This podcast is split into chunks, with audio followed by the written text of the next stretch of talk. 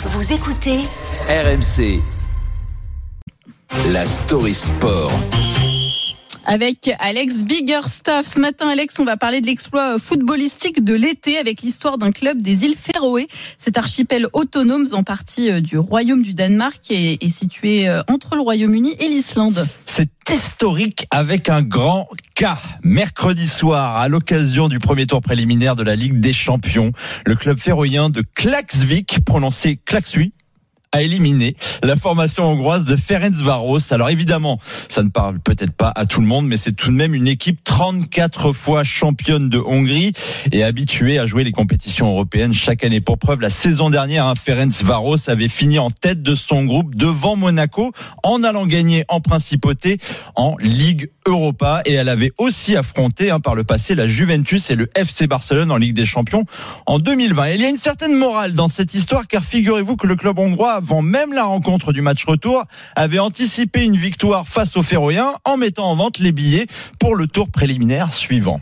C'est un événement euh, pour, pour le club de Klasvik, c'est comme ça qu'on prononce hein, Exactement, c'est bon Car c'est le tout premier succès de son histoire sur la scène européenne. Et oui, il y avait eu 0-0 à l'aller dans son stade de 530 places et mercredi soir, le succès 3-0 en Hongrie a propulsé le club dans une autre dimension. On parle quand même d'un archipel où on compte plus d'ovins que d'humains. On compte 80 000 bêtes pour 54 000 habitants au dernier recensement en 2022 aux îles Féroé. En gros, si vous faites un Google Street View aux îles Féroé, bah, vous avez vraiment plus de chances de tomber sur un mouton qu'un habitant.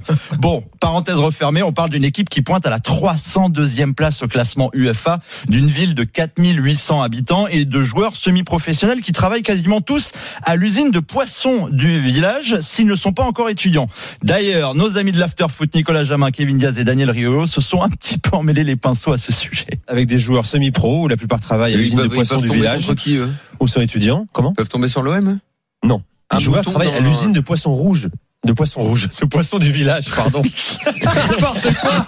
On non, on peut faire rien. On peut faire pas, on assume. On peut faire un deal, on peut faire. Non, mais moi, ce que je veux savoir, c'est les potentiels adversaires de l'OM. Je pense ah, tu l'histoire de moi, je crois. Bon, alors pour répondre à Daniel Riolo, Marseille ne pourra pas affronter le Kik Klaxvik car il ne dispute pas les mêmes tours de qualification. Mais l'OM fera son entrée en Ligue des Champions justement le week-end du 8-9 août et pourra affronter les Belges de Genk, le Servette Genève ou encore le Panathinaikos parmi six adversaires potentiels au total. De son côté, la légende du Kik Klaxvik se poursuivra face aux Suédois du BK Aken. Il leur reste trois tours à passer avant de peut-être les voir en phase de groupe de la Ligue des Champions.